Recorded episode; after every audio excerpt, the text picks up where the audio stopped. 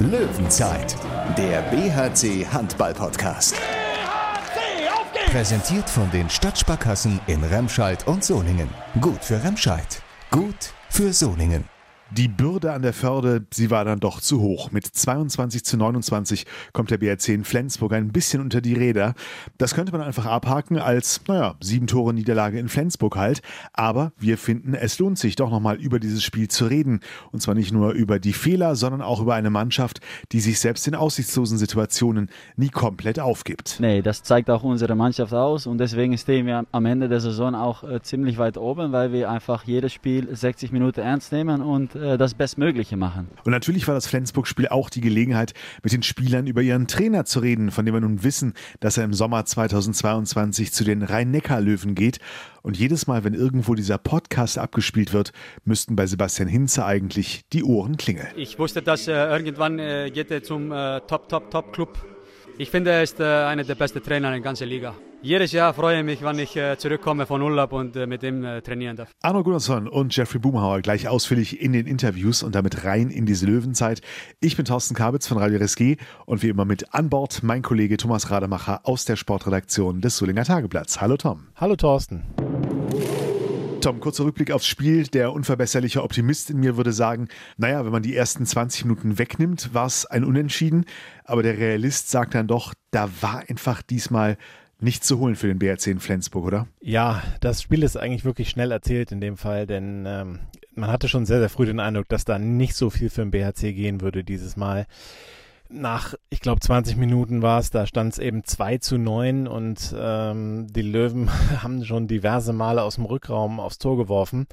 Äh, David Schmidt äh, unter anderem fällt mir da ein, der wirklich komplett glücklosen Tag erwischt hatte. Direkt der erste Wurf ging äh, weit, weit drüber und danach äh, hat, äh, hat er in den Block geworfen, dann äh, hat Buric den Ball gefangen, das gleiche ist Linus Arneson passiert, Buric hat am Anfang äh, ganz, ganz viel eben entschärft in, in Kombination mit der Deckung. Also es sah jetzt gar nicht so aus, als hätte er ganz besonders spektakulär gehalten, der Flensburger Keeper, aber äh, ja, er hat da eben ganz viel weggenommen und äh, der BRC hatte äh, aus dem Rückraum überhaupt kein einziges Tor zu dem Zeitpunkt beim Stand von 2 zu 9 nur einen von außen, einen vom Kreis und ja, äh, Sebastian Hinze hatte schon seine zweite Auszeit genommen und äh, ja, da deutete gar nichts mehr auf BHC hin.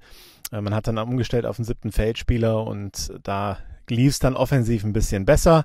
Aus dem Rückraum eigentlich fand ich das ganze Spiel jetzt nicht äh, besonders, aber äh, ja, gab dann auch ein paar ganz, ganz nette Aktionen, so auch offensive Zweikämpfe, die in der zweiten Halbzeit ganz gut waren.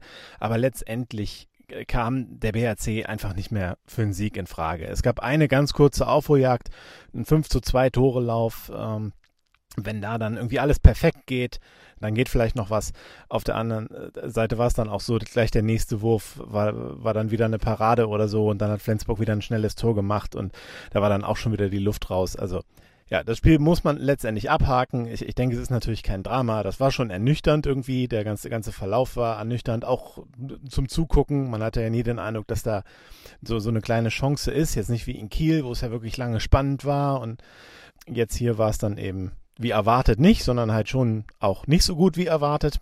Und äh, ja, na natürlich spielt da eine Rolle, dass man mit so einem kleinen Kader, äh, wo sehr, sehr viele Stammspieler eben fehlten, äh, dann äh, zweimal innerhalb von drei Tagen, vier Tagen, also Donnerstag, Sonntag spielen musste. Das ist natürlich ein Faktor, aber naja, äh, sicherlich nicht der jetzt der Hauptgrund, äh, auf den man sich dann eben jetzt stützen müsste. In dem Spiel hat einfach viel nicht funktioniert und damit äh, muss man halt arbeiten und weitergucken und Flensburg ist natürlich eine wahnsinnige Hausnummer. Also abhaken und weitermachen in diesem Fall. Bin ich bei dir. Andererseits hatte ich aber auch den Eindruck, die SG Flensburg-Handewitt hatte sich taktisch durchaus gut vorbereitet auf den BRC. Vielleicht insbesondere auch nochmal nach dem knappen Donnerstagsspiel gegen Kiel. Und auch als sie schon klar in Führung lagen, hat Mike Machulla immer noch mal was probiert, damit das auch so bleibt spreche ja auf jeden Fall für den Ruf, den sich die Bergischen Löwen in der Liga auch bei den Top-Teams erspielt haben. Rudelfunk. Aber woran hat es beim BRC diesmal in der Umsetzung gehapert? Wir beginnen die Ursachenforschung im Gespräch mit Jeffrey Boomhauer. Jeffrey Boomhauer bei mir. Äh, 22 zu 29 bei der SG Flensburg-Handewitt. Gut, ihr, euch fehlten äh, sieben Spieler, aber ich denke, ihr habt es euch anders vorgestellt hier. Ja, wir wussten vor dem Spiel, dass es nicht leicht wird. Auf jeden Fall, es wird einfach schwer. Und, aber trotzdem, wir haben mit diesem Kader auch in Kiel äh, etwas gezeigt und äh, wir, wir wollten für einen Sieg spielen, aber es hat leider nicht gereicht. Was war aus deiner Sicht das äh, Ausschlaggebende? Also die ersten 20 Minuten habt ihr ja vorne gar keine Lösung gefunden, insbesondere, ich glaube, kein einziges Rückraumtor. Ja, ich finde, wir, wir starten das Spiel eigentlich gut. Ich glaube, nach 10 Minuten ist das noch äh, auf Augenhöhe. Aber dann, äh, ja, im Angriff läuft es dann nicht mehr und wir, wir treffen nicht von Rückraum. Aber das ist noch nicht so schlimm, aber wir laufen dann nicht gut zurück und auch in der Abwehr packen wir nicht mehr zu und ja, dann steht es auf einmal 10-3 und dann ist das Spiel eigentlich gelaufen. Also du fandst auch das in der Deckung gar nicht so gut? Also ich hatte das Gefühl, ihr kriegt eigentlich einen ganz guten Zugriff, habt nur vorne also über, überhaupt keinen Erfolg. Ja, doch, die Deckung stand gut. Im, Im ganzen Spiel fand ich die Deckung gut stehen, aber ja, in dieser Phase fand ich, dass wir dann die Fehler mitgenommen haben in der Abwehr und dann auch nochmal ein paar Fehler gemacht. Und ja, das darf dann nicht passieren. Ich glaube, es war dann 9 zu 2 oder sowas für Flensburg, 20. Minute. Zweite Auszeit. Sebastian Hinze hat dann auch gesagt, wir, wir treffen nicht aus acht Metern.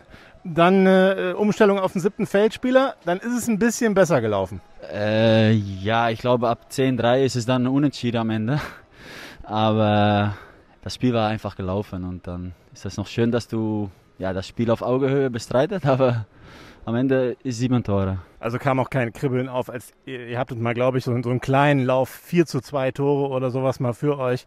Da hatte man nochmal das Gefühl, vielleicht geht ja doch noch was, aber so richtig, äh, da hat Flensburg dann nochmal kurz nachgelegt und, und gut war. Ja, wir glauben immer, dass wir gewinnen können, aber natürlich mit sieben Tore in Flensburg ist das, dann weißt du einfach selber, dass das ist fast unmöglich. Aber jede Chance, die man dann bekommt, die versucht man auszunutzen. Und äh, ja, das Selbstvertrauen war schon da, in der Abwehr war gut, aber ja, wie gesagt, wir sind auch realistisch und mit sieben Toren, das kostet sehr viel Kraft. Aber ihr habt euch zumindest nicht hängen lassen. Also was, was, es gibt bestimmt auch Mannschaften, die dann wirklich komplett mit hängendem Kopf aus der Kabine kommen. Das war nicht der Fall. Nee, das zeigt auch unsere Mannschaft aus und deswegen stehen wir am Ende der Saison auch äh, ziemlich weit oben, weil wir einfach jedes Spiel 60 Minuten ernst nehmen und äh, das Bestmögliche machen. War Flensburg denn besonders gut auf euch vorbereitet? Ich hatte gerade halt in diesen ersten 20 Minuten den Eindruck, aus dem Rückraum, da konntet ihr machen, was ihr wolltet. Entweder der Buruc hatten gehabt, der Block hatten gehabt oder der Ball war weit neben dem Tor. Ja, ob das der, der Plan von Flensburg, die haben natürlich auch nicht so viel Zeit gehabt. Aber klar, die waren nicht so weit nach vorne und Buric hat gut gehalten. Das war natürlich schon ein guter Plan. Aber wenn wir treffen, ist das, dann müssen die auch wieder umstellen. Gut, gucken wir mal ein bisschen psychologisch auf das Spiel. Ihr wusstet ja in der Halbzeitpause mehr oder weniger, dass ihr das wahrscheinlich nicht mehr gewinnen werdet. Kann man damit auch umgehen? Gut, man verliert hat bei so einem Top-Favoriten oder äh, wirft euch das jetzt irgendwie zurück im Selbstvertrauen? Also mir persönlich nicht. Ich glaube, wir haben das Spiel also ziemlich gut bestreiten. Natürlich müssen wir auch lernen aus dieser schlechten Phase und nächstes Spiel wieder besser machen und hoffentlich kommen dann auch welche Spiele wieder zurück. In Leipzig ist zumindest der Gegner nicht so gut wie Kiel und Flensburg. Ja, Hauptsache wir müssen einfach unser Ding machen und dann äh, ist der Gegner eigentlich egal. Jetzt habt ihr sicherlich auch zur Kenntnis genommen, dass Sebastian Hinze wechselt ja sowieso, das war ja schon bekannt, aber dass er eben ab 22 bei den Rhein-Neckar-Löwen ist. Ist das Thema damit dann auch für euch erledigt? Ihr wisst, er bleibt bis 22 unser Trainer? Oder habt ihr da noch so, so einen Restzweifel? Nee, also der hat, hat auch ganz ehrlich gesagt, er bleibt bis 22 und äh, ja, da gehe ich dann von aus. Also wir arbeiten sehr gut zusammen alle und äh, wir freuen uns auf noch ein Jahr und wir gönnen es ihm auch, dass er noch weiter nach oben kann. Von BHC-Seite war das ja von vornherein eigentlich die Ansage. Er bleibt auf jeden Fall bis Sommer 22. Wenn man so den Rhein-Neckar-Löwen zuhört, hast du auch das Gefühl, die wollen äh, Seppel schon früher? Natürlich wollen die Seppel schon früher, weil das ein sehr guter Trainer ist. Und ja, aber ich glaube, die Lösung haben die schon gefunden und äh, deswegen glaube ich, dass die, das Thema durch ist. Also bleibt dabei. Ihr, ihr wollt auch mit Seppel bis 22 weiterarbeiten? Auf jeden Fall. Perfekt, danke, gute Heimfahrt. Danke, danke. Ja, Tom, eigentlich äh, ist das Thema Sebastian Hinze so weit abgefrühstückt, nachdem wir ja seit Freitag jetzt offiziell wissen, dass er im Sommer 2022 zu den Rhein-Neckar-Löwen geht. Aber so ein bisschen Gesprächsfutter gab es jetzt am Wochenende auch nochmal in der Liga. Du hast es gerade schon so ein bisschen im Interview mit Jeffrey Boomhauer angerissen. Ähm, da ging es um eine Interviewsituation bei den Kollegen von Sky, äh, die nicht nur dir aufgefallen sein dürfte. Es gab am Samstagabend beim Spiel der Rhein-Neckar-Löwen so ein Interview mit der Jennifer Kettemann, das ist die Geschäftsführerin von den Rhein-Neckar-Löwen. Und die wurde gefragt, ob es denn irgendein Konstrukt gäbe, äh, bei dem Sebastian Hinze jetzt schon im Sommer kommt. Und da hat sie dann doch ja ziemlich drumherum geredet, muss man sagen. Ja, das ist eben aktuell kein Thema. Der, äh, der Sebastian Hinze hat ja Vertrag beim BRC, das akzeptieren wir, das respektieren wir und äh, alles, was passiert, steht in den Sternen oder so ähnlich war die, war die Aussage. Also das, das klang für mich jetzt dann nicht so wie, äh, ja, Nee, also äh, sie hätte einfach Nein sagen können. Sie hätte einfach Nein sagen können, das Konstrukt gibt es nicht. Ähm, also ich glaube, dass die rhein löwen sich da tatsächlich noch Hoffnung machen. Ich denke aber, die Hoffnung ist nicht berechtigt. Äh, es, wird, es wird einfach nicht so passieren. Äh, aber man, äh, sie hält sich da offensichtlich dann doch noch so eine Hintertür offen, dass vielleicht ja doch noch was passieren könnte. Also das Thema bleibt irgendwie spannend. Ich glaube aber doch, dass es jetzt so ein bisschen bis zum Ende der Saison zumindest einschlafen wird. Schauen wir mal. Warum aber auch die Löwenfans wirklich optimistisch sein können, dass Sebastian Hinze bis nächsten Sommer noch bleibt und seinen Vertrag erfüllt, das dürfte auch gleich im Interview mit Arno Gunnarsson rauszuhören sein. Das auf jeden Fall bis zum Ende hören. Vorher blickt Tom aber auch mit ihm erstmal aufs Spiel zurück. Arno Gunnarsson 22, 29. Ihr wart natürlich krasse Außenseiter. Das äh, ist ja klar, sowieso ohne sieben Spieler, sowieso als BRC in Flensburg. Aber die erste Halbzeit bzw. die ersten 20 Minuten waren natürlich schon nicht, wie ihr euch das gewünscht habt. Äh, nein, das stimmt. Wir haben einfach heute gesehen, dass äh, Flensburg hat einfach mehr Qualität, wenn, äh, wenn fünf, sechs, sieben Spieler bei uns nicht dabei sind. Wir haben auch am Donnerstag gespielt wie Flensburg. Die haben ein enges Spiel gehabt. Wir haben auch ein enges Spiel gehabt in Kiel. Aber wir haben mit acht, acht Spielern gespielt, diese zwei Spiele. Das ist auch schwer. Logisch. Was war denn das Problem jetzt? Das, habt ihr da zu viel aus dem Rückraum geschossen? Hatte Flensburg einfach, war die Deckung super eingestellt auf euch? Ne, die haben einfach auf sieben, sechs oder sieben Meter gestanden und äh, dann haben wir unsere Rückraumwürfe genommen und äh, Buric hat äh, einfach viel von Rückraum gehalten heute. Wir haben super geblockt gegen uns und äh, ja, normalerweise machen wir das rein, aber heute, heute nicht. Und wie du schon gesagt hast, äh, dass ihr, dass ihr eben dann äh, sieben Ausfälle hattet, gibt natürlich dann auch nicht so viele Optionen, dann eben zu wechseln. Es ist, äh, wir haben auch viele junge Spieler hier und, äh, das ist äh, schwer einfach das zu sagen, ja komm hier, spielen gegen Flensburg, aber am ersten Spiel, erste Bundesligaspiel einfach spielen gegen Flensburg oder Kiel, das ist klar, ist das schwer. Aber wir haben versucht und äh, aber, aber ich fand die Deckung war okay, das ganze Spiel war so ein paar, paar Szenen, dass wir könnten besser machen auf jeden Fall.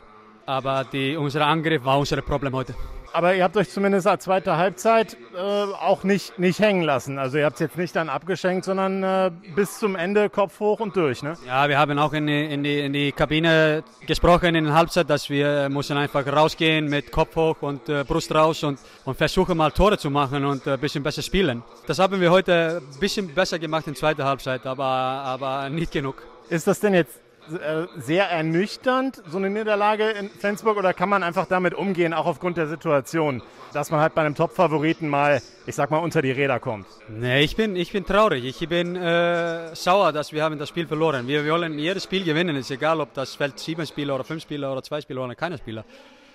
Äh, deswegen müssen wir auch sauer sein. Das ist, äh, wir können nicht einfach hier kommen und äh, verlieren und dann alles gut. Wir müssen einfach auch Video gucken, was hat heute passiert in unserem Angriff und dann müssen wir das erklären und das besser machen für das nächste Spiel. Da, kann das helfen sogar, so eine, so eine Einstellung, dass man jetzt dann wütend ist, dass man hier so verloren hat, dann auch für so ein Spiel dann in Leipzig, wo der Gegner dann ja nicht so gut ist wie hier, das kann man wohl sagen, und äh, hoffentlich auch ein paar Spieler wieder zurückkommen? Ja, ich finde Leipzig sehr gute Mannschaft. Äh, die spielen sehr schnelles Handball, gegenslos, gnadenlos, hin und zurück, einfach unfassbares Handball. Äh, ich hoffe, dass die, die, die, die anderen Spieler zurückkommen nächste Woche und äh, können so ein bisschen trainieren, weil äh, das dauert ein bisschen, dass die voll trainieren können oder voll spielen können. Und, äh, aber ich hoffe, dass die, die, die paar Spieler zurückkommen nächste Woche. Sebastian Hinze bleibt ja euer Trainer bis 2022. Danach geht es zu den Rhein-Neckar-Löwen, das ist ja jetzt bekannt. Ist das eine, eine Aufgabe, wo du sagst, das ist eine super Herausforderung für ihn? Einfach auch eine, ja, eine coole Sache. Wie bewertest du diesen Wechsel?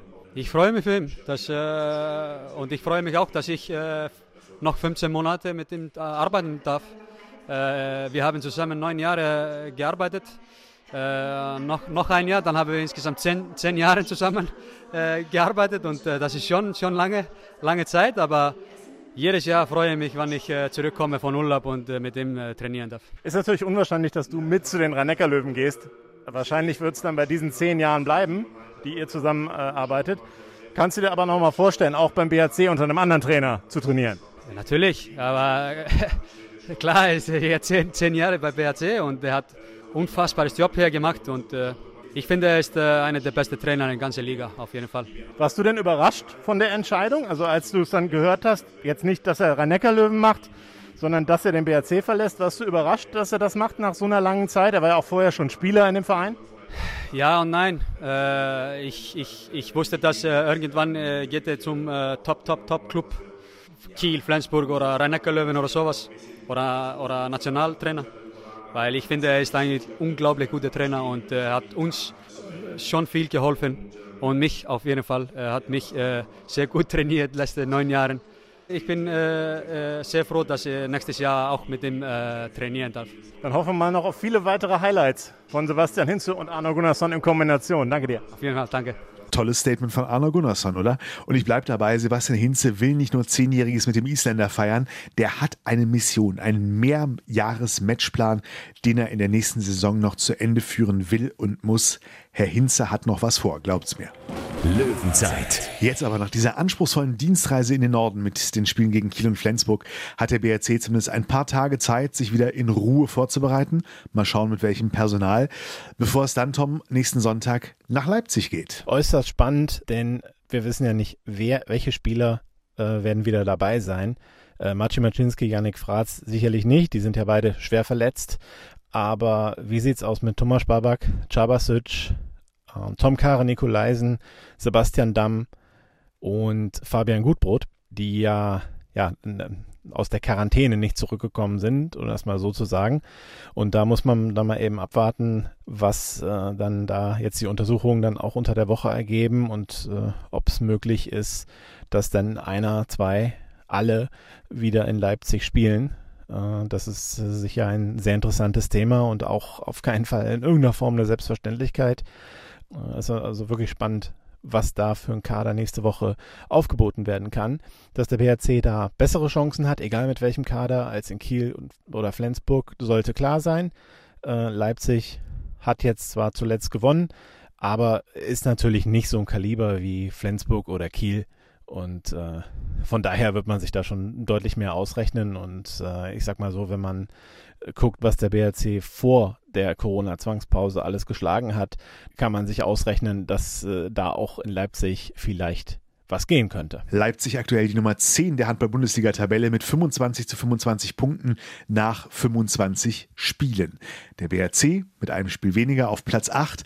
Auf dem Papier der Favorit gegen Leipzig. Allerdings erinnern wir uns mit zittrigen Händen auch noch an eine unglückliche 29 zu 30 Heimniederlage des BRC Mitte Februar in einer ziemlich unterkühlten Unihalle.